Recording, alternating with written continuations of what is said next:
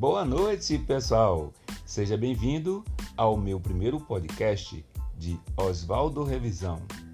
Vamos falar um pouco sobre educação? Muita gente vai à escola, muita gente mesmo. Agora, a pergunta que não quer se calar: será que todo mundo quer aprender? Ah, não, nem todo mundo quer, é óbvio. Mas, no mínimo, as pessoas deveriam querer aprender quatro operações, né?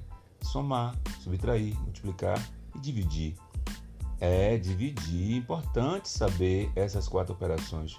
Fundamental para a base do conhecimento, ainda, ainda mais no século XXI, no tempo que os movimentos agora são quânticos.